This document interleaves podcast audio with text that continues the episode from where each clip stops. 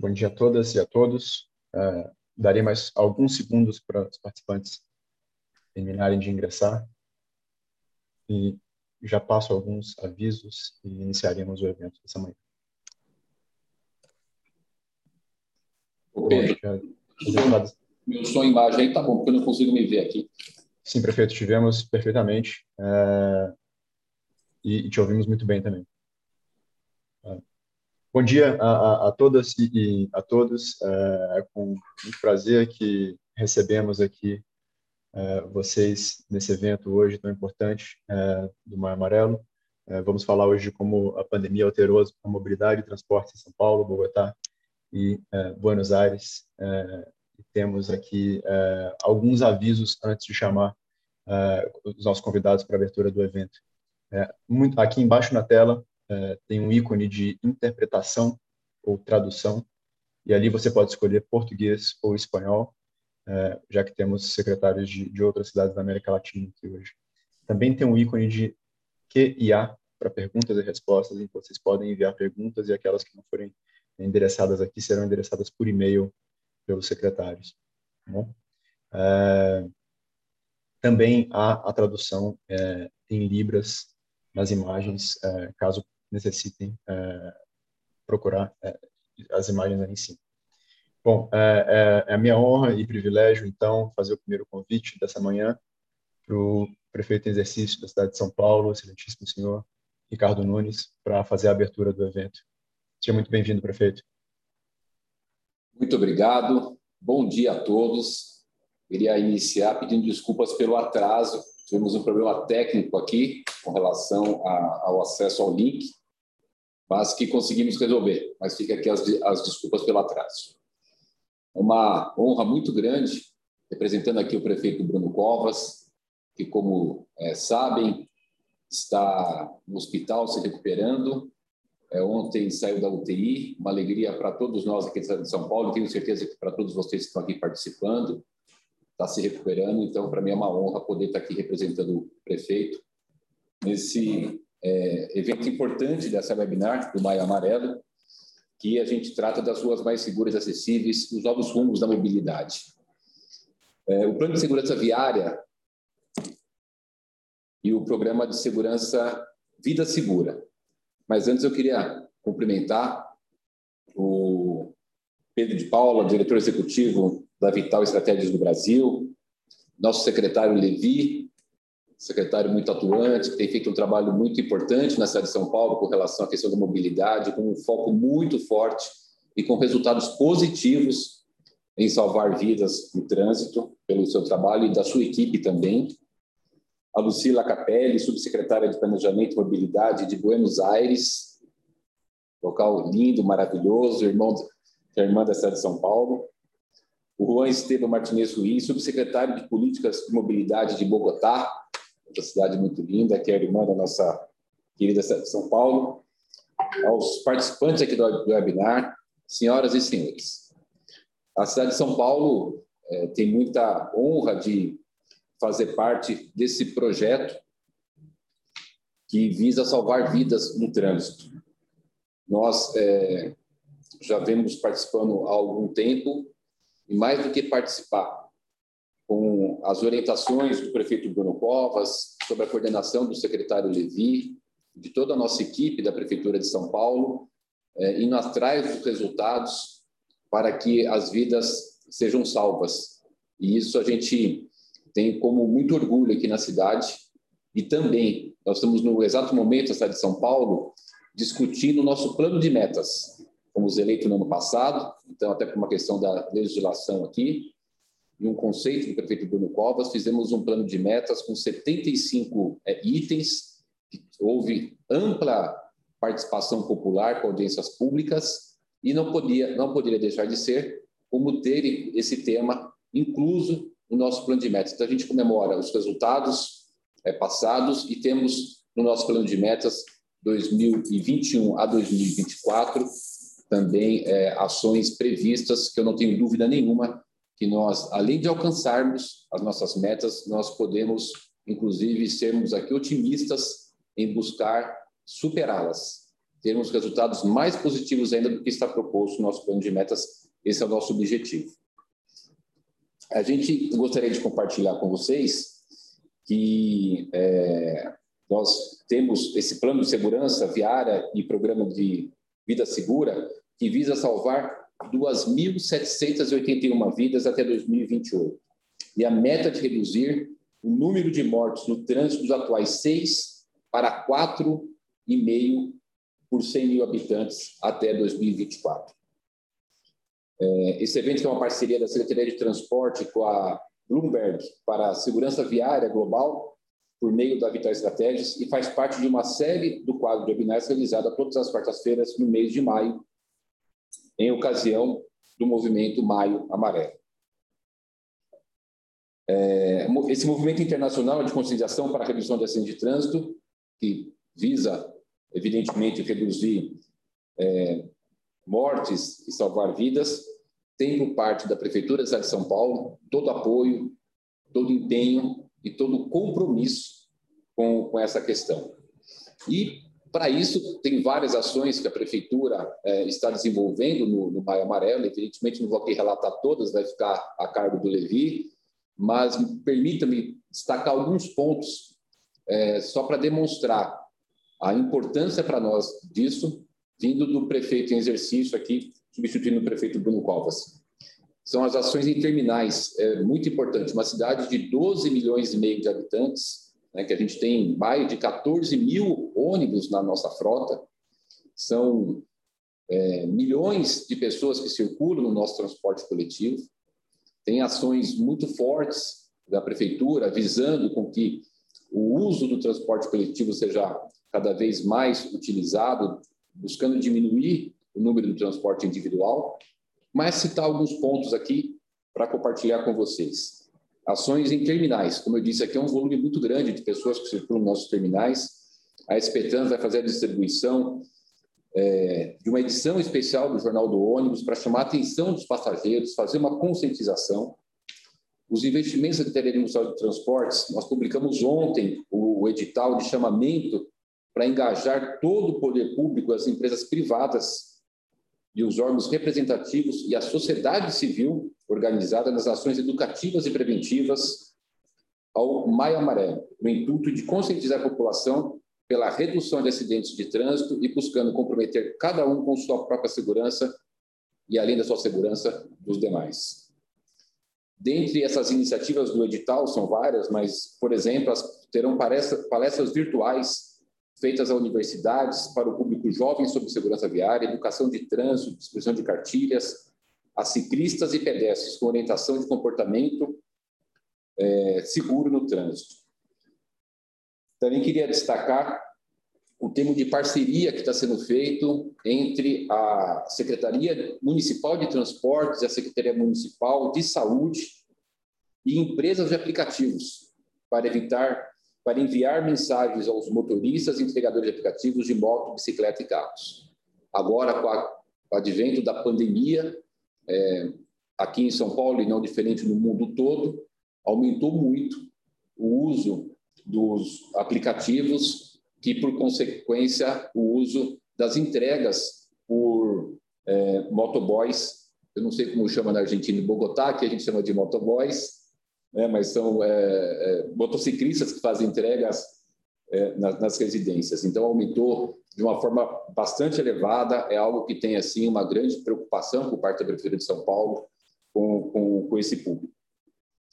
É, também a gente vai ter uma, algumas ações assim muito bacanas que a prefeitura tem feito em momentos que considera de extrema importância, como a iluminação é, nos, em alguns prédios da cidade de São Paulo. Então, aqui o nosso departamento de iluminação, que denomina-se Ilume, é, está planejando que seja iluminado de amarelo vários dos nossos prédios é, e também o Shopping Light aderiu a esse movimento e estará iluminando com o amarelo durante todo o mês de maio. Queria fazer um destaque também, não só com relação à, questão das ações da, da prefeitura, do poder público, mas é, destacar que várias empresas têm participado desse importante programa. não vou citar, mas é, são as empresas que nós chamamos de empresas laço amarelo, é, que é muito importante, era importante a gente colocar depois no nosso site para poder dar publicidade divulgação dessas empresas que têm esse comportamento cidadão. É, também outros municípios aqui é, do brasileiros que aderiram ao Maio Amarelo, que é muito importante. Quanto mais pessoas estiverem participando desse amplo programa de conscientização de salvar-vidas, é importante fazer essa é, menção dos municípios que aderiram, como eu disse aqui no Brasil, mais 27, e também as entidades, várias entidades também aderiram ao, ao laço amarelo. É, outras questões só que eu queria deixar nessa abertura longa, mas é, é muito importante para nós este momento do Maio Amarelo, salvar vidas para nós é algo fundamental. O prefeito Bruno Covas tem uma visão muito focada nessa questão do salvar-vidas, vem trabalhando muito fortemente na questão da pandemia, não poderia deixar de ser diferente num programa importante como esse, é, com relação a vi que visa salvar vidas é, nesse, nesse programa do Maio Amarelo. A priorização do viário para o transporte público, que já é uma, um tema central para a nossa administração, para a Prefeitura de São Paulo, está sendo planejado implantação de mais 50 quilômetros de faixas exclusivas de ônibus. Por que do destaque? Quando você tem um, tem um sistema de corredores de ônibus, de faixas exclusivas de ônibus, você melhora a qualidade é, do transporte público, mas você também leva junto com isso a melhora da segurança, porque são corredores específicos para a locomoção dos, dos ônibus e com locais adequados para embarque e desembarque, sem é, interferência de veículos. Então, isso a gente detectou aqui que tem contribuído muito para a, a salvar vidas provenientes do trânsito e ressaltar com vocês essa ação da prefeitura da implantação de mais 50 quilômetros de faixa de ônibus e também a construção de outros 40 quilômetros de corredores exclusivos, né, num total de 90 quilômetros é um volume expressivo e que eu tenho certeza absoluta que isso vai contribuir muito com o objetivo da campanha é, do Maio Amarelo. Queria citar também, muito rapidamente, é, que foi lançado o nosso plano cicloviário de São Paulo, que ampliou em 177 quilômetros de novas conexões e recuperando 281 quilômetros de infraestrutura cicloviária já existente. Então, além da gente estar ampliando é, a nossa rede cicloviária, também é, fizemos a reforma, a requalificação de 281 quilômetros de, de, de é, áreas cicloviárias que nós já tínhamos. E nós estamos com uma meta, no nosso plano de metas, para os próximos quatro anos, a construção de outros 300 quilômetros de novas estruturas cicloviárias na cidade de São Paulo. A questão do investimento na, na, nas ciclovias é algo fundamental, que você dá uma condição de segurança para o ciclista, e a gente já fez bastante, e temos aí, ressaltando com bastante ênfase, nosso plano de metas, mais 300 quilômetros é, de estrutura cicloviária da cidade de São Paulo. A prefeitura também reformou 1,9 milhão de metros quadrados de calçada nos últimos quatro anos. 1,9 milhão de metros quadrados de calçadas, que também é uma questão importante para dar uma condição de segurança para o pedestre. É, foram com recursos da prefeitura. Aqui na cidade de São Paulo, a gente tinha uma legislação de que o proprietário é o responsável da calçada, mas o prefeito Bruno Covas entendeu ser uma ação é, importante de política pública e a própria prefeitura, com seus recursos, fez a reforma é, de 1,9 milhão de metros de calçadas. É, outras questões, para falar é, muito rápido, foram dos nossos resultados. As iniciativas que a Secretaria do Transporte teve com relação à segurança no trânsito.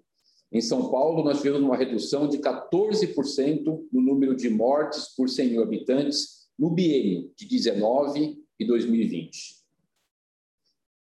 Também houve queda em relação a 2018 de 18% nas mortes de motociclistas em 2019 e de 40% na Marginal Pinheiros, que é uma uma via nossa aqui muito importante, após nós proibirmos que motos é, circulassem naquela via expressa no sentido Castelo Branco.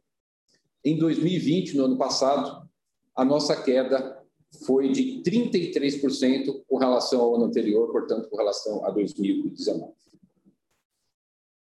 Enfim, queria dar um panorama aqui para todos com relação ao compromisso da cidade de São Paulo em ter a redução do número de mortes é, e que tem no Maio Amarelo um programa da sua prioridade. Já pela nossa participação nos anos anteriores, a gente conseguiu números positivos, continuamos participando, é, iremos participar das próximas e com foco muito forte né, em ações é, na área do pedestre, das ciclovias, do transporte coletivo, da educação de trânsito, com relação à atuação do nosso é, sistema de fiscalização, inclusive da polícia, para a utilização de capacete. É, aqui, em hipótese alguma, não é permitido o motociclista andar sem capacete, ele é automaticamente parado, é, multado e não é admitido, em hipótese alguma, é, essa questão, porque nós é, identificamos o quanto tem salvado vidas. Enfim, é um pequeno resumo para demonstrar é, o nosso compromisso com esse tema, a nossa prioridade e, mais uma vez, enviar a todos vocês um abraço fraternal do nosso prefeito Bruno Covas. Eu pediria a licença para solicitar a todos vocês, é muito importante isso para todos nós, que somos pessoas que têm muita fé, a oração para o nosso prefeito Bruno Covas, que está é, se recuperando no hospital, e todos nós aqui temos certeza e com as vibrações positivas que ele irá superar essa doença e estará é, aqui com a gente nos próximos dias. Muito obrigado a todos, fico à disposição e parabéns pelo evento. Parabéns a você, prefeito. Uma uh, excelente fala. E, uh, a gente não poderia ter uma apresentação melhor do, da importância desse tema da segurança viária e como o Maio Amarelo traz isso para o debate público e como a gente pode aprender uh, com as nossas cidades irmãs aqui na América do Sul, Bogotá, Buenos Aires, e, e o que a gente também pode mostrar que foi feito aqui e levar adiante essas políticas tão importantes para salvar vidas, melhorar a condição de vida na cidade, melhorar a mobilidade sustentável. É, e a gente tem muito prazer de, de, estar com a cidade de São Paulo desde 2015. Só um, um, um dado muito ilustrativo: quando a gente entrou é, para apoiar a Prefeitura de São Paulo via a iniciativa Bloomberg para a segurança global no trânsito, a gente entrou em São Paulo e em Bogotá, naquela época e agora, mais recentemente, Buenos Aires se junta a essa iniciativa, mas em 2015, é, um ano anterior, tinha é, morrido, tinha, é, São Paulo tinha perdido 1.249 vidas no trânsito. Atualmente, esse número cai para faixa de 700. É uma, ainda a gente perde muita vida no trânsito, mas é, é uma melhora significativa. A gente tem muito prazer de ter é, sido envolvido nesse processo é, de é, elaborar o plano de segurança viária, de elaborar o plano cicloviário e é, agradeço imensamente a abertura e, e o seu engajamento com, a pauta.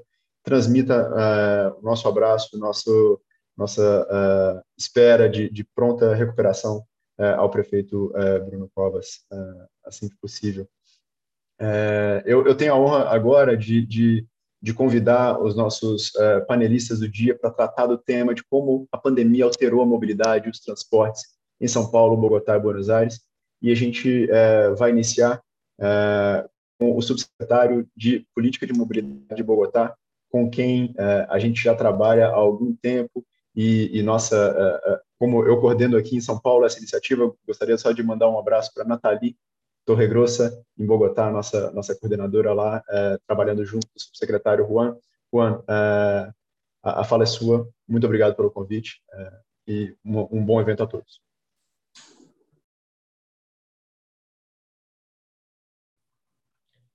Eh, bueno, buenos días, hora colombiana. Eh, muchas gracias, Pablo. Un saludo muy especial al alcalde Ricardo Núñez y, por supuesto, un cordial abrazo a Bruno, que termine por pronto su recuperación.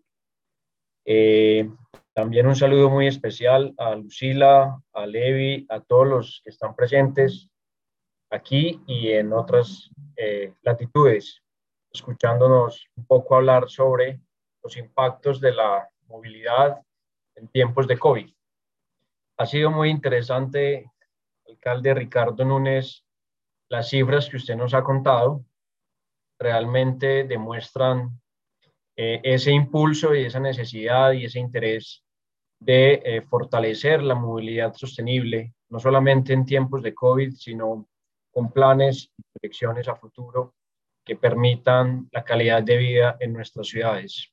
Muy interesante eh, esas cifras y también nos impulsan a seguir trabajando sin parar, sin descanso por todas nuestras ciudades. Voy entonces a, proyectar. Denme un segundo, por favor, y me confirman si se ve bien la presentación.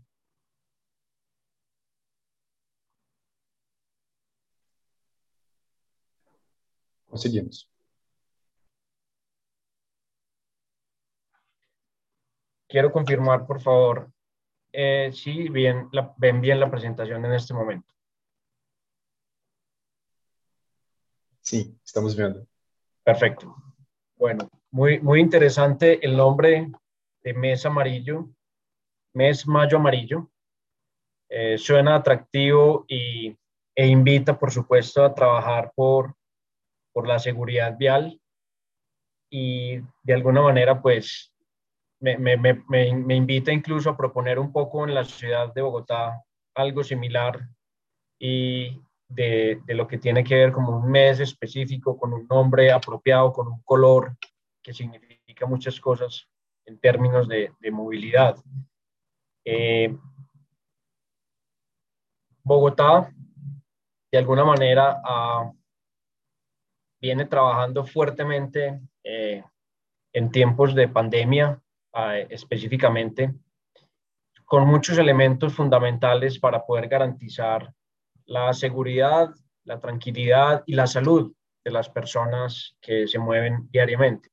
Tenemos siempre presente reducir el riesgo por exposición, eh, facilitar la movilidad con distanciamiento social, de acuerdo a los indicadores de la Organización Mundial de la Salud, brindar acceso a las personas eh, y bienes, eh, a los bienes esenciales, apoyar todas las acciones de los médicos, eh, los hospitales, de la mano de Bogotá Solidaria, incentivar la bioseguridad en el transporte público, pero también no solamente en los vehículos donde la gente se transporta, sino también esas campañas a las personas, porque es fundamental también que los usuarios entiendan y se protejan no solamente ellos, sino al resto de todos los que viajan en el transporte. Y por supuesto, planificar servicios que inviten e inciten ahora a la reactivación económica, que se convierte en otro, en otra pandemia, se convierte en otra dificultad que eh, por supuesto está complicando y, y, y, incluso a veces asustando un poco a la forma en cómo, cómo estamos entendiendo esta, esta transición, esta situación eh, del COVID. Eh, tenemos en Bogotá, ustedes saben, un sistema de transporte público masivo, Transmilenio, que es el, en este momento el sistema principal de transporte de la ciudad. Eh, tenemos también unos proyectos muy importantes que están en, en planeación y en construcción, en construcción la primera línea del metro de Bogotá, después de tantos años, tantos años de tener en una capital la necesidad de una línea de transporte masivo de alta capacidad. Entonces, por fin estamos construyendo la primera línea de metro integrada al sistema Transmilenio, pero además proyectando también más de 40 kilómetros adicionales de infraestructura de Transmilenio, nuevos, eh, paralelos a la construcción del metro de Bogotá pero también estamos eh, planeando en estudio de factibilidad la segunda línea de metro de Bogotá.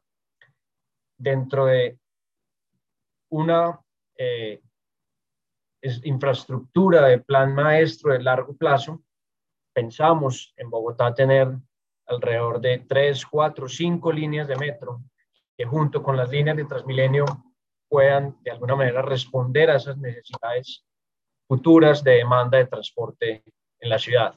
Y también eh, está en construcción la primera línea de tren de cercanías que comunica los municipios lejanos del, del departamento con el distrito capital Bogotá.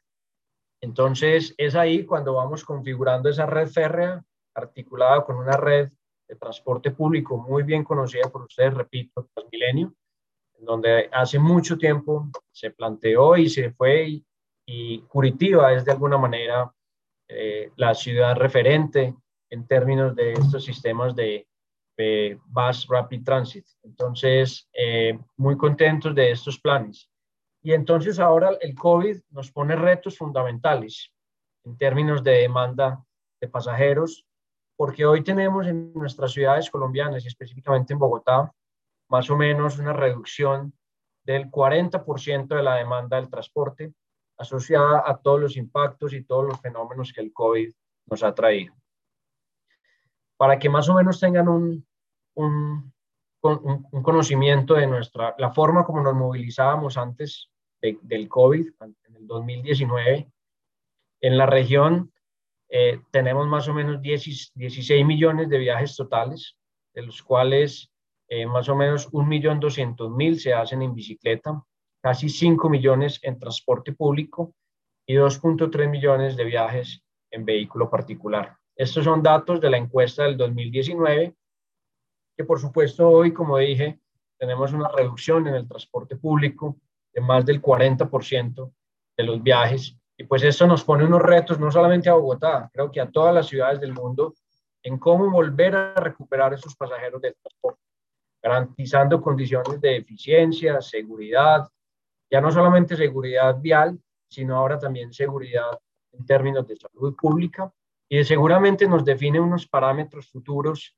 en términos de distanciamiento, de confort, que tendremos que por supuesto, evaluar y eh, las inversiones en términos de infraestructura, en términos de mejoramiento del transporte público, adquisición de flota, con unos retos inmensos también, como también nos lo está enseñando la pandemia, la importancia de la calidad del aire en nuestras ciudades. Entonces, Bogotá tiene ya adquiridos y en proceso de fabricación y algunos ya en operación, mil 485 buses eléctricos en la operación troncal, perdón, en la operación zonal, que significan aquellos buses que van a las, de, las, de las estaciones de Transmilenio hacia los barrios a traer los usuarios al eje troncal.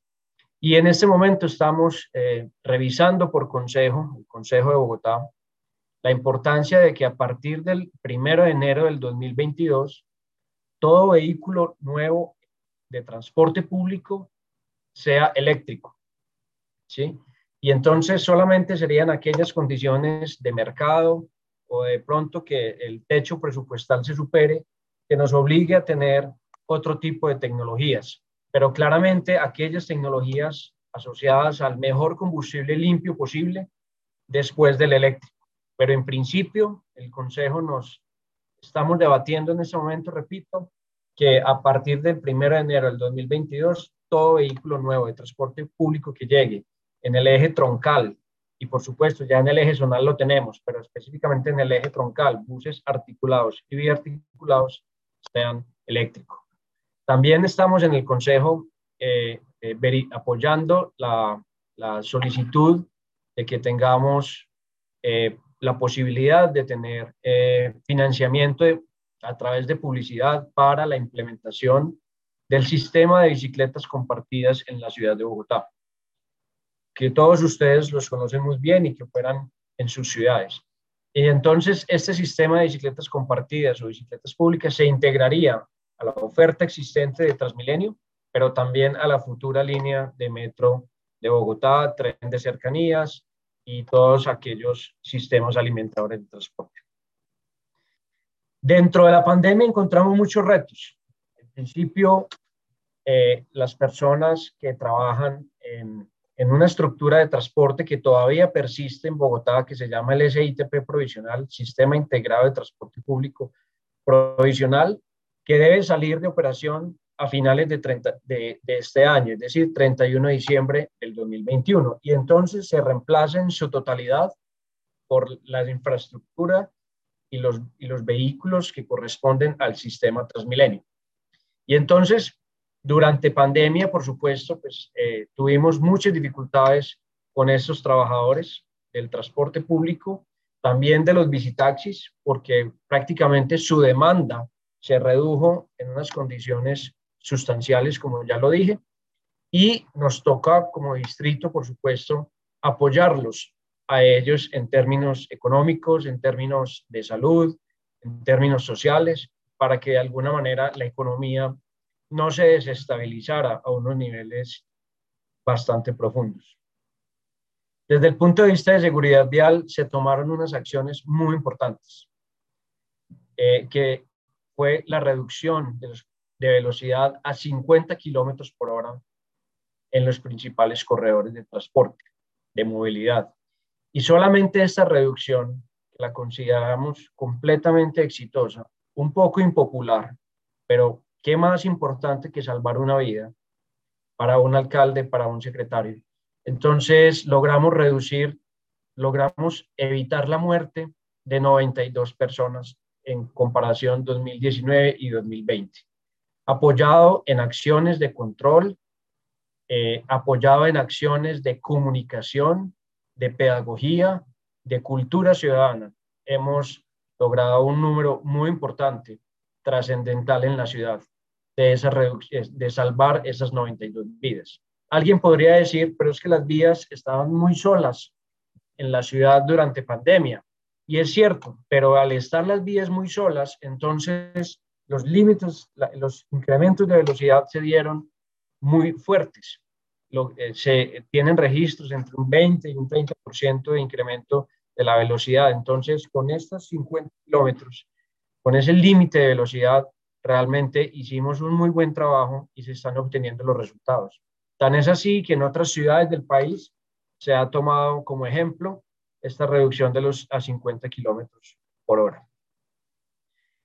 Esto significa entonces una reducción del 18% de las fatalidades y nos acerca mucho a, ese, a esa idea de nuestro plan de visión cero, que nació en el 2017, de acelerar un poco la, llegar a cero muertes en el periodo de tiempo que se tenía.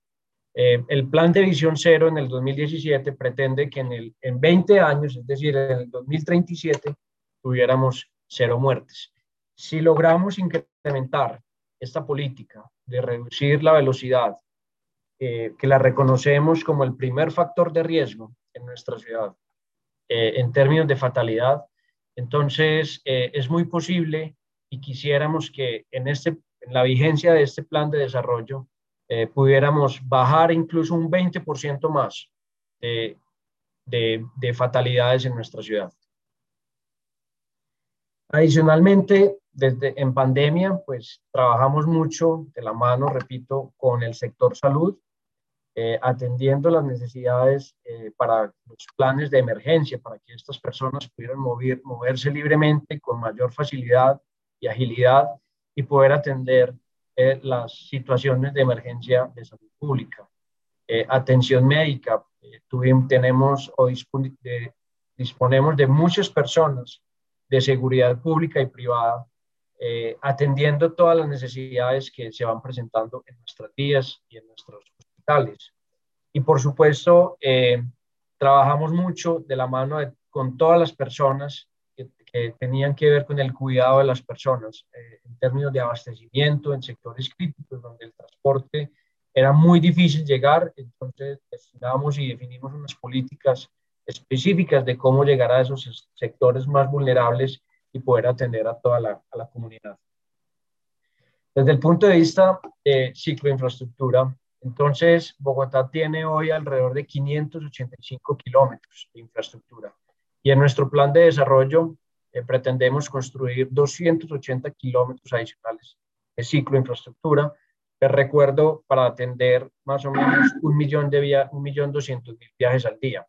Pero durante pandemia eh, aprovechamos y por esa restricción en la operación del transporte público, entonces habilitamos unos ciclocarriles temporales en donde fueron muy bien acogidos por parte de la ciudadanía y casi que hoy ya creemos que van a ser todos definitivos en nuestra ciudad con algunas revisiones específicas que estamos haciendo eh, en estos momentos.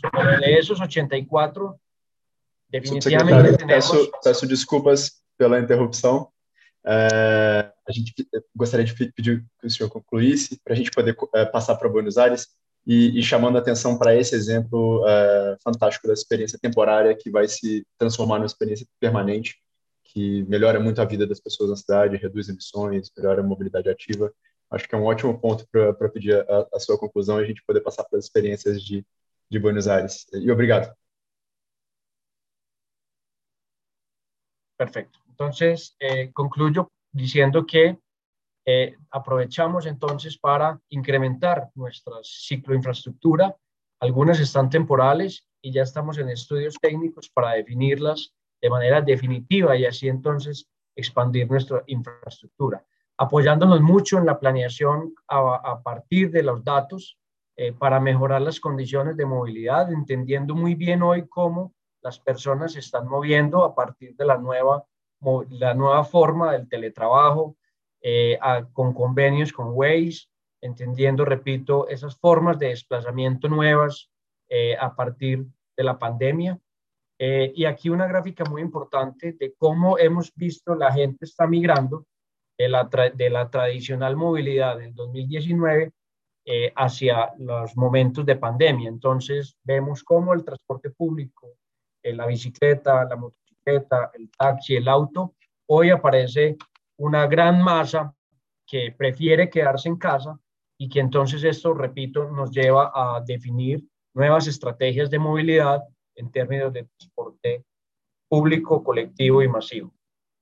Eh, hemos hecho muchas acciones desde el punto de vista del cuidado en las infraestructuras de Transmilenio, en los buses que promueven y estimulan la movilidad sostenible, kits al sector de taxi desde el punto de vista de, salud pública, eh, micromovilidad, eh, muchas excepciones de pico y placa específicamente para personas de la salud, promoviendo mucho la movilidad eh, eh, integrada.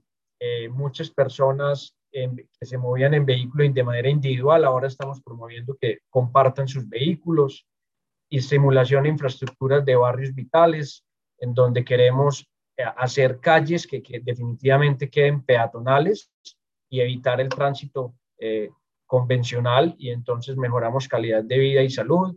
Y entonces estamos articulando e integrando una cantidad de acciones del peatón. El 2021 es el año del peatón en Bogotá y vamos a articular infraestructura, comunicación, cultura y diferentes elementos que los protejan a ellos como actor principal. Eso era toda mi presentación y quedo atento a las preguntas. Muitíssimo obrigado, subsecretário. É impressionante a quantidade de ações é, orquestradas, o uso de inteligência de dados, é, a, a, priorização de pedestres, ciclistas, o, o, o replanejamento do transporte coletivo, é, que foi feito na pandemia, o desafio é, é gigantesco. Todos nós trabalhando é, com segurança viária, com mobilidade, sabemos do, do, da dimensão desse desafio. O trabalho de vocês é super inspirador. É, queria parabenizá-los e, e, e, agradecer pela oportunidade de trabalhar com vocês e de estar aqui nesse, nesse momento. Vou reforçar para os nossos participantes que é possível enviar as perguntas no QIA aí embaixo na tela e, por favor, enviem com o seu endereço de e-mail, que assim a gente pode responder, caso não tenha tempo responder todas as perguntas ao final uh, dessa, desse evento, desse debate aqui. Uh, já vou, na sequência, uh, convidar a subsecretária de Planejamento de Mobilidade de Buenos Aires, Luci, Lucila Capelli, para também falar da experiência da sua cidade com a mobilidade na pandemia e aproveitar da mesma forma que fiz como Bogotá, agora Buenos Aires faz parte da iniciativa Bloomberg para a segurança global no trânsito. A gente está muito orgulhoso de estar apoiando também essa, essa, importante cidade a salvar vidas no trânsito, promover mobilidade sustentável, segura. É, e queria mandar um, um, grande abraço para as nossas coordenadoras da cidade, a Clara e a Julieta. É, Lucila, a fala é sua. Muito obrigado por aceitar nosso convite. Muchas gracias, Pedro, y bueno, gracias por la invitación. Eh, es, para nosotros es muy importante estos espacios de intercambio con otras ciudades. Además, son ciudades de magnitudes, eh, San Pablo aún más grande que, Buenos Aires, que nos permite también aprender un poco de lo que están haciendo en el marco de la pandemia, que es, todo un desafío. Yo tengo una presentación eh, para, para mostrarle algunos números y que sea un poco más visual mi presentación. Y bueno, obviamente después quedo a disposición para preguntas.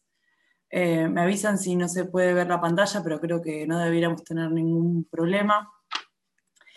Para los, que para los que no saben, la ciudad de Buenos Aires es el área central de un área más grande, de un área, la, área metropolitana eh, de Buenos Aires. Em, eh, Argentina no es un país altamente poblado como sucede con Brasil, pero la, la, población está altamente concentrada en este aglomerado urbano de Buenos Aires, el 31% de la población vive aquí, eh, calculamos que es aproximadamente 15 millones de, habitantes. La ciudad de Buenos Aires, que es eh, la, zona central de esta área metropolitana eh, y a la que nos toca a nosotros como equipo planificar su movilidad, cuenta con 3 millones de, personas, pero si bien tenemos 3 millones de residentes, tenemos 9 millones de viajes diarios o, teníamos 9 millones de viajes diarios eh, eh, pre-pandemia, con lo cual estamos hablando de un volumen muy importante, eh, no sé si tan importante como, como San Pablo, que es, es, más masivo, pero bueno, de importante magnitud. Este gráfico ilustra cómo se comportó la demanda de transporte con la pandemia es un gráfico donde el 100% de la movilidad es, el valor pre-pandemia y cómo fue cayendo eh, desde el inicio de las restricciones. Van a ver que eh, los primeros meses relacionados con marzo, abril y mayo del el año pasado, la, caída de, la movilidad fue muy fuerte, sobre todo porque nosotros tuvimos una cuarentena muy estricta los primeros meses para preparar el sistema de salud para, para la pandemia. Eh, y bueno, van a ver cómo la, línea azul, que son los vehículos privados, fue la que más rápido se recuperó, seguida por los colectivos, que es la línea naranja. Los colectivos en, el área metropolitana de Buenos Aires son, si bien tenemos infraestructura de trenes suburbanos y de subte, los colectivos son el, gran modo de transporte público eh, en Buenos Aires. Es una red de colectivos muy vasta, con 18.000 unidades, eh, con lo cual eh, sabemos que, es bastante significativo de, de, bueno, cómo se fueron comportando los movimientos. Ahora nosotros estamos en lo que se llama un segundo pico de, pandemia, con lo cual van a ver que los casos, eh, perdón, la movilidad comenzó a bajar nuevamente porque estamos también ahora con restricciones de circulación menos agresivas que en el año pasado, pero también con impacto en la movilidad. Bueno, esta situación generó que, obviamente, para todos los planificadores de movilidad del mundo, eh, un, desafío muy grande porque nuestro principal instrumento para transportar gente, eh, que era el transporte público, se encontraba, se encuentra todavía restringido y tuvimos que salir a, a ser creativos y a pensar protocolos para también mantener el transporte público activo y garantizar, como dijo mi colega de Bogotá, la accesibilidad de los, eh, del personal esencial o de, todas las actividades que necesitábamos que sí o sí llegaran a sus trabajos para, para, gestionar la pandemia. Acá algunas de las acciones que hicimos eh, y, algunos aprendizajes que hicimos durante, durante el año pasado y que seguimos este año. Eh, en la primera imagen van a ver una, una imagen del, del subte de Buenos Aires, del metro, eh, para los modos eh, de transporte público, tanto subte como eh, colectivo y tren, eso lo hicimos en coordinación con el gobierno nacional, que es el que, el gobierno federal argentino, que es el que tiene a su cargo los colectivos y el tren, generamos protocolos para que el, transporte público siga funcionando. Fueron protocolos al principio muy estrictos, donde solo podía viajar gente sentada. Luego, con el, con el acumular cierta evidencia, eh, y analizar la ventilación de las unidades, comenzamos a habilitar también pasajeros parados por metro cuadrado, reducido, pero también lo, incrementamos, y el uso del tapaboca es obligatorio en el transporte público desde muy iniciada la pandemia.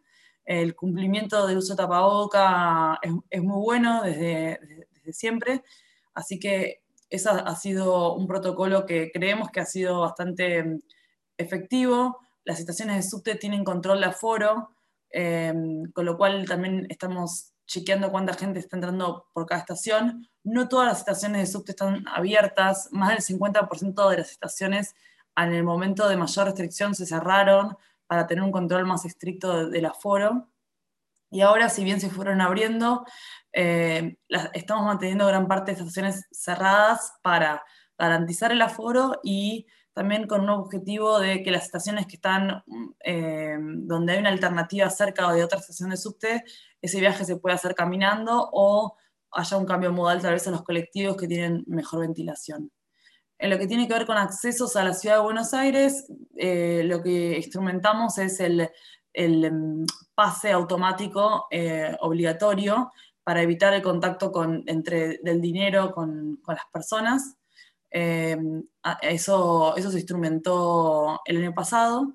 En lo que tiene que ver con el subte, también lo que vimos es que había una capacidad eh, en, los coches em, para introducir bicicletas y así promover viajes por ahí más largos que se hacían en transporte público em, eh, en bicicleta, es decir, generar la multimodalidad del subte con la bicicleta, algo que antes no podíamos hacer porque los subtes en Buenos Aires van muy cargados en todo horario. Ahora al no estarlo la pudimos introducir. Em, también generamos áreas peatonales, incrementamos áreas peatonales en zonas comerciales, porque los subcentros de la ciudad comenzaron a ser los lugares donde la gente eh, podía ir a comprar eh, comida, eh, ir a después más adelante ir a restaurantes o a bares. O sea, nosotros promovemos mucho la, la movilidad de cercanía para evitar viajes en transporte público o viajes largos. Entonces los centros, eh, los centros barriales, que llamamos nosotros, comenzaron a tener más vida y nosotros acompañamos con intervención levantando estacionamiento eh, y cerrando algunas calles. Eh, por último, pero no por eso menos importante, porque fue, fue un proceso, lástima que yo este proceso lo compartí mucho con la gente de Bogotá, eh, con, sobre todo con Nicolás Estupiñán, que es el secretario, eh, porque Bogotá fue eh, líder en el inicio de la pandemia en lo que tiene que ver con generar infraestructura ciclista de emergencia. nosotros teníamos una red muy consolidada hasta ese momento de 250 kilómetros, que estaba principalmente en la red secundaria de Buenos Aires, y quisimos, veíamos muchas bicicletas eh, en las avenidas sin infraestructura y bueno, eh, implementamos una, una, una, ciclovía en, las en dos de las principales avenidas de Buenos Aires de 17 kilómetros. Eh, es la foto que van a ver abajo, y después creo que tenemos otra foto mejor. Y bueno, fue la primera experiencia a gran escala de un corredor troncal en, avenidas y para nosotros fue todo un desafío desde lo técnico y lo político. Bueno, acá está con mayor fuerza, esta es una foto de la ciclovía en la avenida Corrientes, la foto es bastante elocuente porque rápidamente las avenidas, sobre todo las avenidas que conducen a los barrios, no tanto las avenidas que conducen al centro de Buenos Aires, que sigue bastante apagado, se congestionaron rápidamente, como era de esperar, la gente que pudo hacer cambio modal lo hizo, eh, pero logramos eh, tener un espacio, eh, si bien aún en términos de infraestructura tiene muchas oportunidades de mejora, logramos tener un espacio preferencial para ciclistas y mejorar no solo la seguridad de, ellos en, el viaje, porque ya ellos, los ciclistas ya estaban en las avenidas, simplemente no tenían infraestructura segregada para hacerlo de forma segura, Em, y, bueno, otro dato muy importante es que se multiplicó por tres el, el uso de, de, bici eh, o de, presencia de mujeres en bici en estas avenidas. Creemos que tiene que ver con que las avenidas, eh, a diferencia de la red secundaria, ofrecen em, mayor luz y mayor seguridad a la mujer y además al contar con infraestructura tal vez las mujeres nos sentimos más seguras de decidir que nuestro viaje sea por, estas vías. bueno, acá también los desafíos que nosotros tenemos tienen que ver con que hemos generado muchos espacios de calzada que ahora son, tienen usos para las personas, como nosotros decimos, pero que tienen que estar más asociados con usos tanto recreativos como, esta es una foto de una feria barrial que todas las semanas abre los barrios y nosotros lo que hacemos es eh, despejar estacionamiento y hacer eh, cierres de calles para que se hagan sobre calzada. Em, este uso de la calzada por las personas nos parece que es virtuoso y queremos mantenerlo en los casos que eh, haya habido una apropiación por parte de, los vecinos, sobre todo. Y mm, por otro lado, eh, a la derecha, nuestro objetivo es aprovechar el envión de ciclista que se está generando en Buenos Aires eh, y llegar al millón de viajes diarios en bici. No tenemos todavía los números de este año, pero creemos que estaremos, digamos, va a ser un desafío incrementarlos, tendremos que casi duplicarlos, un poco menos tal vez, pero creemos que acompañándolo con distintas medidas eh, es algo que, podrá ser un hábito que llegó para quedarse. Eh, en términos de, de, siniestralidad vial, hubo un trabajo muy importante en la ciudad de Buenos Aires para em, no solo generar un plan de seguridad vial y políticas públicas claras para reducir eh, los siniestros, sino también un trabajo muy importante en mejorar los datos de siniestralidad vial que tenían en Argentina y todavía siguen teniendo una dificultad de recolección muy alta. Eso nos permitió el año pasado eh, presentar los datos del 2019, antes de la pandemia, nosotros ya teníamos una reducción de los siniestros del 30%, lo cual, bueno, nada, nos, nos obliga ahora a no bajar los brazos y, seguir siendo muy agresivos en esa política. La semana que viene vamos a presentar el nuevo plan, el plan a partir del 2020, y también vamos a presentar el informe de víctimas fatales. Eh, las víctimas fatal, el, informe de víctimas fatales, al igual que estuvimos hablando con Bogotá y también con México, em, lo que obviamente hay una reducción de la siniestralidad relacionada con la baja de la circulación. Em, tal vez la, reducción de la siniestralidad no, es, no, no, va en línea tanto con la reducción de la, de, la, circulación, es decir, que se redujo más la circulación que la siniestralidad, pero bueno, eh, es importante analizar el 2020 en detalle porque claramente nos va, nos va a arrojar de cómo fue comportamiento vial durante la pandemia.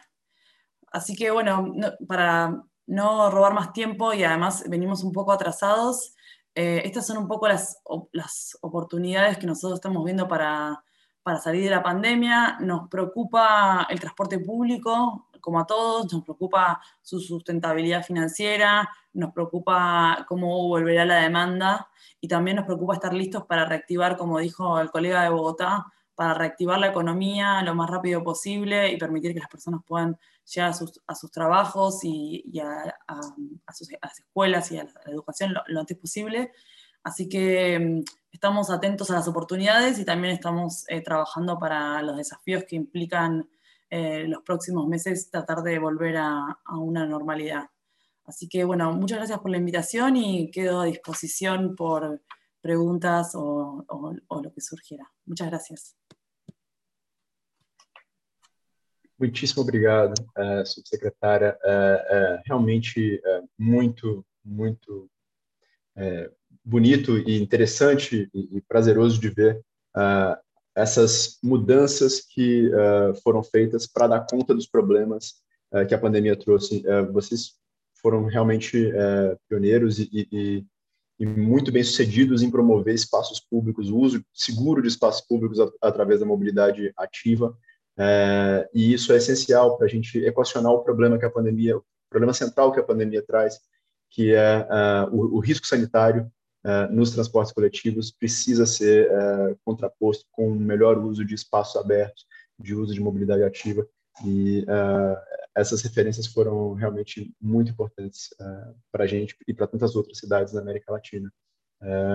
eu vou convidar aqui o nosso secretário Levi, de Mobilidade da Prefeitura de São Paulo, para apresentar as ações tomadas pela Prefeitura de São Paulo, as quais a gente tem o enorme prazer de, de apoiar já desde há muito, desde 2015, e que, como muito bem disse o prefeito Ricardo Nunes, estão no plano de metas, estão tem um alinhamento único aqui do plano cicloviário, plano de segurança viária e o plano de metas dessa gestão. Então, é, a gente está muito esperançoso que muitas ações vão melhorar é, a mobilidade na cidade, é, mas além de melhorar a mobilidade na cidade, vão salvar vidas do trânsito, reduzir emissões e melhorar a vida como um todo para os paulistanos. Secretário Levi, a fala é sua. Muito bom dia a todas e a todas, sejam todos muito bem-vindos é, ao webinar São Paulo Maio Amarelo. É, Para tornar o webinar mais inclusivo, caso tenha alguma pessoa assistindo com deficiência visual, irei fazer a autodescrição. Sou um homem Sou um homem branco, cabelos curtos, grisalhos, principalmente os lados, olhos castanhos, é, é, sem barba, estou usando óculos, estou vestindo uma camisa e um blazer azul, e ao fundo um painel temático é, com as informações do Maio Amarelo. É, quero já expressar o agradecimento né, a Bloomberg, a Vital, agradecer o Pedro né, pela parceria, é, por todas as conquistas que conseguimos juntos.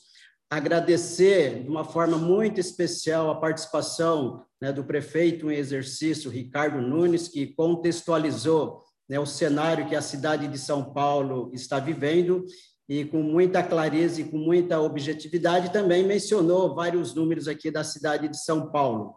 Da mesma forma, agradeço a participação muito importante do subsecretário de Política de Mobilidade de Bogotá, senhor Juan Esteban Martinez Ruiz, uma apresentação brilhante que contextualizou também o período que né, o mundo está vivendo, ele contextualizou a questão da administração, e da mesma forma a subsecretária de Planejamento de, de Mobilidade de Buenos Aires, Lucila Capelli, que também trouxe informações relevantes nesse webinar e que nós estamos contextualizando como que as grandes cidades estão lidando e aprendendo com todo o processo da pandemia. Irei colocar uma apresentação né, sobre o Maio Amarelo, né, como a pandemia né, alterou a mobilidade em São Paulo, Bogotá e Buenos Aires. Então, numa condição né, de clareza e objetividade dos dados. Um minuto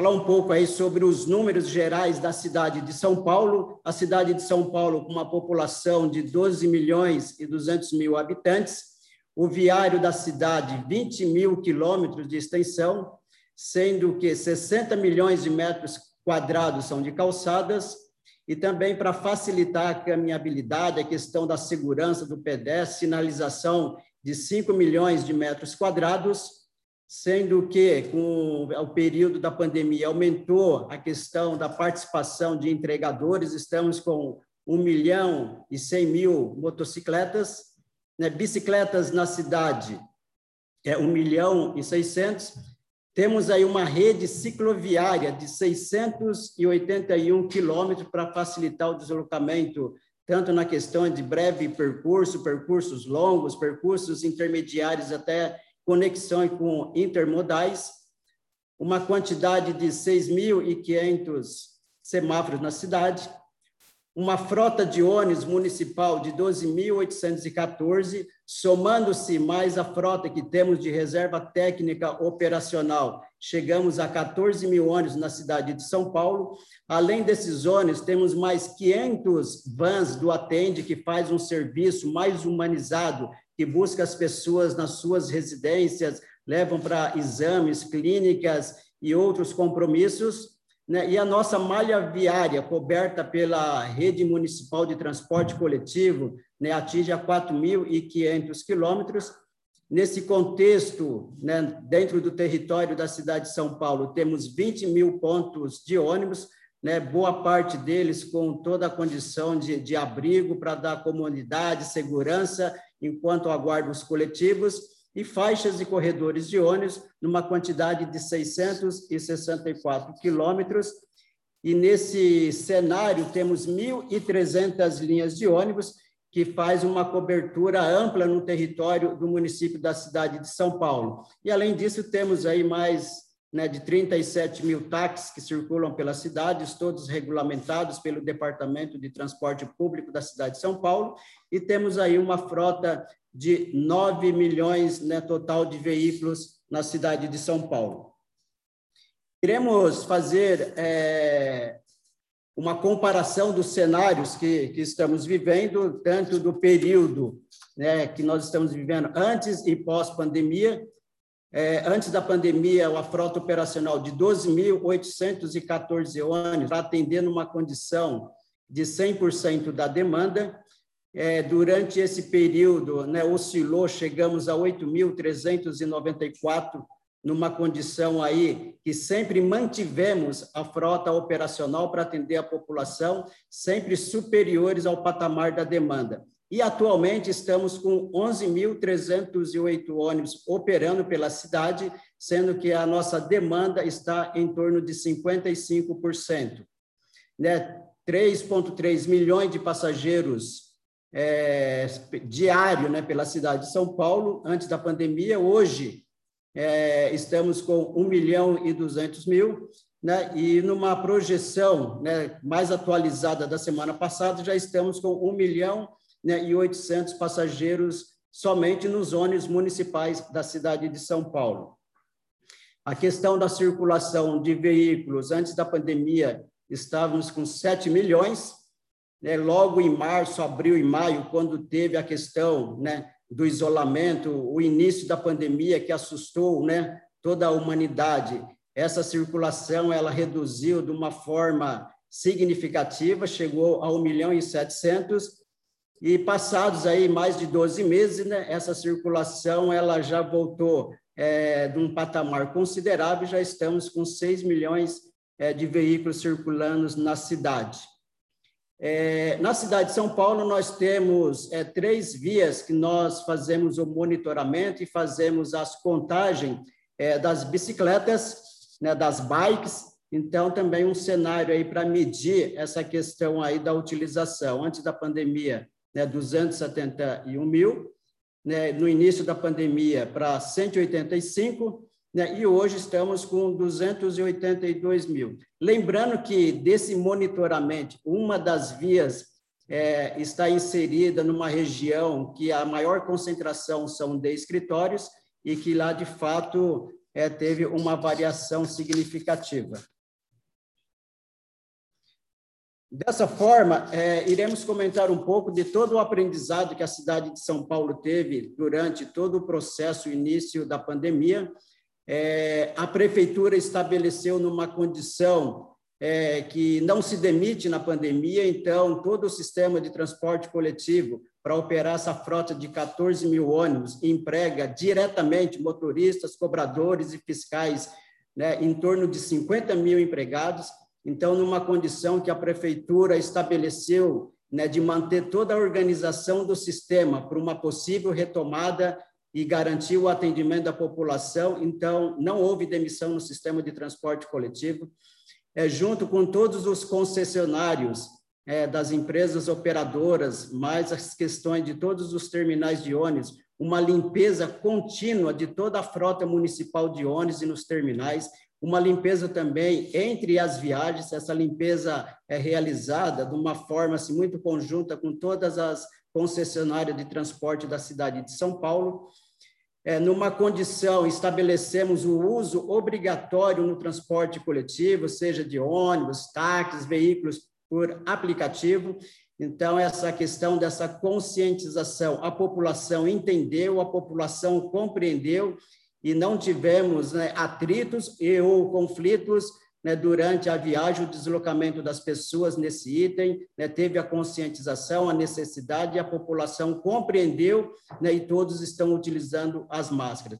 Ainda numa outra ação, nos terminais de ônibus, fizemos sinalizações é, no solo, numa condição de demarcar né, o espaço adequado para a população aguardar o ônibus e também recomendações de proteção para os operadores, para os motoristas, para que ele ficasse numa condição, durante a sua jornada de trabalho, ele se sentir mais seguro. Então, autorizamos né, a, a questão de instalação de cortinas em L para que, durante o período, ele se sinta mais confortável, mais seguro, numa condição aí de a gente manter a continuidade da prestação do serviço público para a população da cidade de São Paulo. E durante esse período, né, assim como foi dado o exemplo de Buenos Aires, Bogotá, né, a expansão né, de toda a questão que envolve o plano cicloviário da cidade de São Paulo, né, a expansão de ciclovia, ciclofaixa, para uma questão dessa fenômeno crescente aí do uso de bikes para dar mais, melhores condições, melhorar as conexões, as integrações. E nesse período conseguimos ampliar em 177 quilômetros de novas ciclovias, ciclofaixas, que na cidade de São Paulo se totaliza 681 quilômetros de infraestrutura de apoio né, a esses usuários desse modal. Além disso, também intensificamos a questão das campanhas educativas de segurança viária para motociclistas, em razão do aumento de entregas, para que ele tenha consciência durante a sua jornada de trabalho. É necessário trabalhar, é necessário efetivar, mas também o item segurança, né? ele é o item principal para que ele consiga dar continuidade às suas atividades. E, além disso, como também aumentou o fluxo de pessoas da caminhabilidade, amplia, a ampliação e a reforma de 1 milhão e 600 é, de metros quadrados de calçada, além da instalação de mais de 4 mil rampas de acessibilidade. Também na Prefeitura da cidade de São Paulo temos o programa Rua SP, que é o uso de vagas de estacionamento para colocação de mesas né, e cadeiras em bares e restaurantes. E um outro fato marcante também é que a Prefeitura de São Paulo conseguiu é, terminar, concluiu todos os, os estudos e fez a publicação do Manual de Desenho Urbano e Obras Viárias, que norteia todas as novas implementações para garantir uma regularidade, uma segurança e atender todos os padrões de acessibilidade no sistema viário da cidade de São Paulo.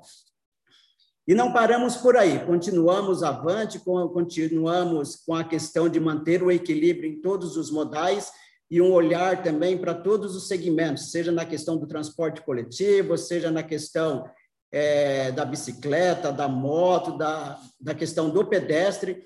Então, nesse, nessa matriz de mobilidade, nós estamos projetando a construção de mais quatro novos terminais de ônibus, mais 50 quilômetros de faixas exclusivas para os ônibus, mais 40 corredores né, exclusivos para ônibus, e, além disso, aumentar em 420 quilômetros a extensão de vias atendidas pelos ônibus. Então, teremos mais 420 vias que hoje não são atendidas pelos ônibus da cidade de São Paulo e que irão passar a ter esse atendimento.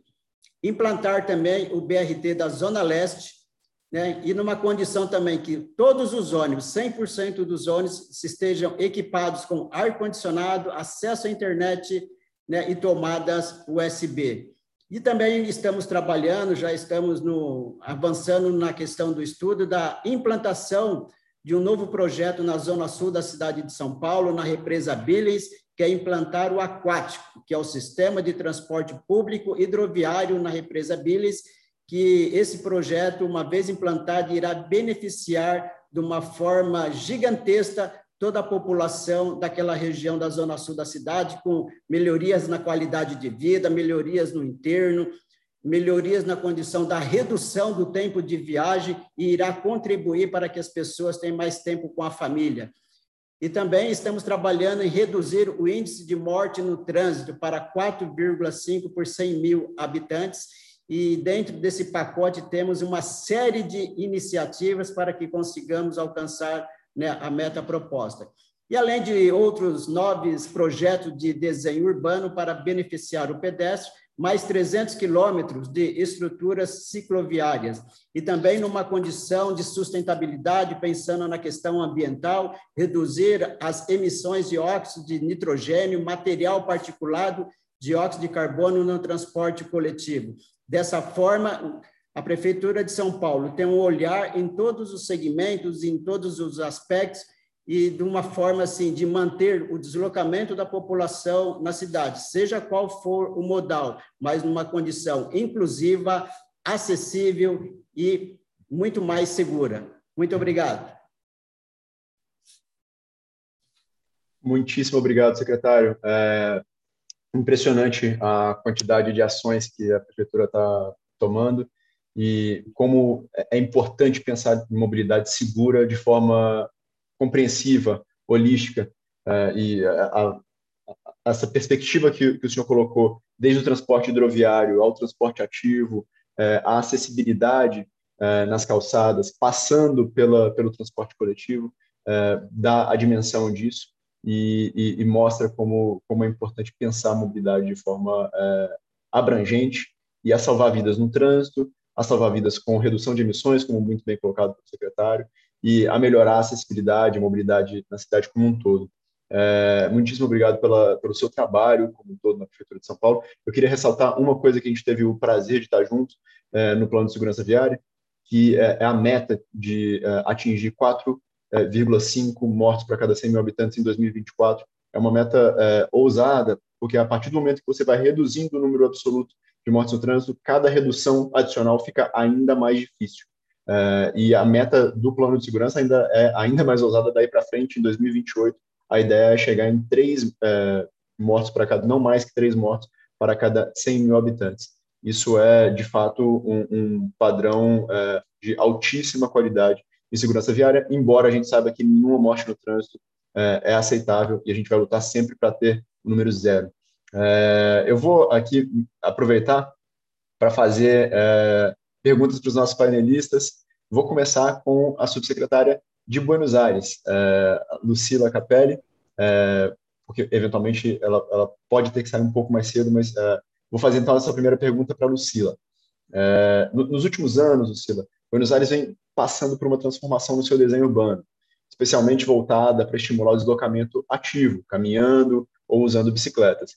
É, achei super interessante o seu número sobre como a infraestrutura segura e de qualidade é, apoiou ou, ou, deu as condições para que houvesse um aumento expressivo do número de mulheres usando bicicleta é, na cidade. É, isso, é, isso, é, muito importante. É, e esse é um esforço que, que segue as recomendações dos órgãos de saúde internacional. Eu, eu queria, eu queria perguntar a, a você, subsecretária, quais são os aprendizados desse período de ciclovias emergenciais que vão ser, vão ser levados adiante para que elas fiquem de forma duradoura e como que a gente pode aprender com, com as experiências desse período para promover mais mobilidade ativa, mais segurança viária, menos emissões e melhor qualidade de vida para as pessoas.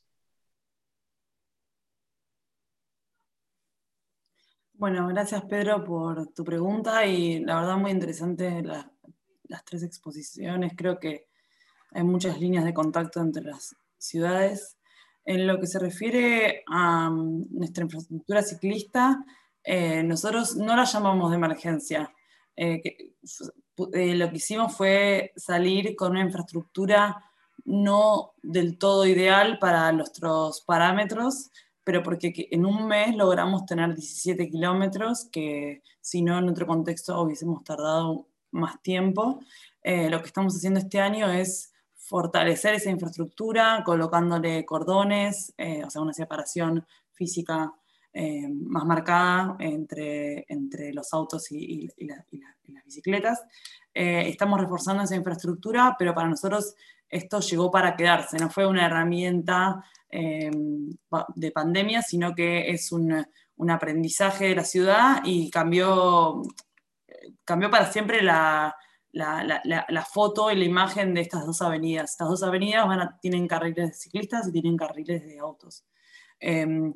Creo que el, saldo es muy positivo. Estamos trabajando ahora en una, una evaluación de, las, de estas ciclovías en avenidas porque eh, de vuelta son, em, fue una, una, apuesta bastante em, innovadora para la ciudad eh, y había mucho temor sobre, sobre, todo de cómo iba a ser la convivencia, si no estábamos generando mucho conflicto con la carga y la descarga. Eh, teníamos muchos interrogantes relacionados con los giros a la, a, la, izquierda de los vehículos y bueno, ahí Bloomberg nos ayudó un montón em, para hacer, unos, hacer los mejores diseños. Así que em, no, el saldo es positivo, las vamos a reforzar y tenemos, si bien tenemos como todas las ciudades un problema de, restricción de recursos porque las, em, la emergencia sanitaria eh, está requiriendo eh, recursos por el sistema de salud y, también en el transporte, vamos a seguir con esta infraestructura en otras avenidas eh, en los próximos tres años y parte del completamiento, parte de llegar a los 300 kilómetros de infraestructura ciclista va a ser con tipologías más troncales que eh, por ahí permitan aumentar más ciclistas o proteger a más ciclistas que ya están en las avenidas porque sus tiempos de viaje son mejores o porque se sienten más seguros en las avenidas porque, por la infraestructura o por la circulación de gente. Así que eh, el, aprendizaje es positivo. Obviamente que hay cuestiones eh, de diseño del proyecto que, aprendimos y que no esperamos no repetir en la próxima, pero, pero estamos muy satisfechos. Muitíssimo obrigado, secretária. É, acho que tem alguns pontos aí na sua fala que são, são muito importantes e que a gente é, também já tem alguma experiência de, de, ter visto em outras cidades. É, algumas mudanças são irreversíveis, algumas mudanças são tão boas que elas são irreversíveis e ao fazer uma infraestrutura bem pensada, de qualidade e que seja segura, é, as pessoas vão. É, ela, ela é o, o, o, realmente o gatilho para mudança de comportamento e a gente observou isso em, em outras cidades do mundo, na própria cidade que a gente trabalha aqui, São Paulo. E um ponto muito chave que a gente se preocupa muito é a qualidade do desenho. E o secretário Levi até levantou aqui o manual de desenho de ruas e obras viárias, que obras públicas, que foi foi feito pela prefeitura por várias secretarias com nosso apoio. E, e de fato esse esse esse detalhe parece um detalhe, mas é muito essencial, que é como desenhar de forma adequada para dar conta dos vários usos da rua e fazer uh, uma cidade que seja adequada para essa interação e incentivar aqueles comportamentos que a gente gostaria de incentivar. Uh, muito obrigado por compartilhar sua experiência, subsecretária. Uh, foi um prazer. Eu, eu, queria fazer uma, aproveitar agora para fazer uma pergunta para o secretário Juan Esteban, que trata de, de, um outro problema, ou um outro tema central das políticas de mobilidade e segurança viária, que é a redução de velocidade. A gente sabe que ele, esse tema é um, é um, tema controverso, muitas das vezes difícil politicamente de ser implementado, mas ele é essencial, é o principal fator de risco, é, reduz muito, muito provavelmente, é, em alguns casos, emissões, melhora inclusive o fluxo viário, a depender dos parâmetros que a gente está é, é, adotando, e a experiência de São Paulo mostra que foi muito proveitoso para a mobilidade na cidade, para a segurança viária, entre outros aspectos. Eu queria saber, é, secretário, como que vocês utilizaram esse momento da pandemia para reduzir ou para readequar, para ser mais preciso, as velocidades na cidade de Bogotá para o limite recomendado pela OMS é, de 50 km por hora. Como que essa política é, de redução de velocidade se encaixa dentro dos, da sua visão mais global de outras políticas de segurança viária é, para proteção de é, usuários vulneráveis, pedestres, ciclistas, motociclistas, é, nas ruas da sua cidade. E agradecê-lo pelo pelo convite de estar aqui conosco, compartilhando todo o seu conhecimento e experiência. Pedro, muchas gracias. Es una pregunta eh, muy importante. Eh, definitivamente, eh, eh, atender la recomendación de la Organización Mundial de la Salud es fundamental en las ciudades. Creo que estamos en una nueva era. Creo que la pandemia, repito, es una oportunidad donde entendimos muchas cosas en términos de movilidad que antes sabíamos, pero nos daba susto, nos daba miedo aplicarlas. Y entonces, primero aquí hay un ingrediente político muy importante, eh, tomar una decisión eh, de, aquellos elementos fundamentales y trascendentales para definitivamente apostarle a la seguridad vial y, entendiendo que la velocidad, como lo dije y tú lo repites, Pedro, que es el primer factor de riesgo en términos de accidentalidad, no solamente para, por supuesto, para los fallecidos, pero también para los lesionados. A veces se nos olvidan los lesionados que quedan en situaciones de, de, de accesibilidad, en situación de discapacidad, quiero decir, complejas, a veces permanentes, a veces temporales, eh, pero también lo que significa un choque en la congestión de una ciudad, en, en, la pérdida de tiempo, en la pérdida de productividad. Entonces, definitivamente, la reducción de, 50, de los límites de velocidad a 50 kilómetros por hora es fundamental para esta cantidad de eh, reducción de eh, accidentalidad y de una política clara y permanente de seguridad vial. Nosotros estamos decididos a seguir ampliando eh, esos límites en vías importantes, no solamente en vías locales, sino también en vías arteriales importantes de conexión para eh, mejorar entonces las condiciones de la accidentalidad y romper los mitos de los diferentes ciudadanos eh, en función de que a menor velocidad hay mayor congestión. Eso es completamente erróneo porque ya sabemos en nuestras ciudades capitales que la velocidad promedio de circulación incluso eh, no llega a veces ni a los 18, 20 kilómetros por hora. Entonces, es para aquellos definitivamente que exceden los límites de velocidad, que ponen en riesgo sus vidas y las vidas de sus, de sus compañeros que van en el vehículo, pero también de los terceros que están en las calles, eh, para que entiendan y eh, esto es realmente el mejor indicador eh, de éxito en términos de la seguridad vial. Repito, siempre lo hablamos para muertes, pero también para lesionados y también incluso para los choques que también nos cuestan mucho en la ciudad como externalidad negativa. Entonces, eh, vamos firmes, Pedro, y todos en esa política, en cumplir ese plan de misión, ese plan de visión cero, eh, que tanto otras ciudades del mundo nos han enseñado, que la Organización de la de la Salud nos invita a que realmente tengamos una política clara y decidida desde los alcaldes hasta los secretarios y por supuesto todo el equipo de gobierno con esa orientación. Excelente, secretário. Uh, muitíssimo obrigado por, por, compartilhar seu conhecimento com a gente. E, de fato, é o carro-chefe de segurança viária.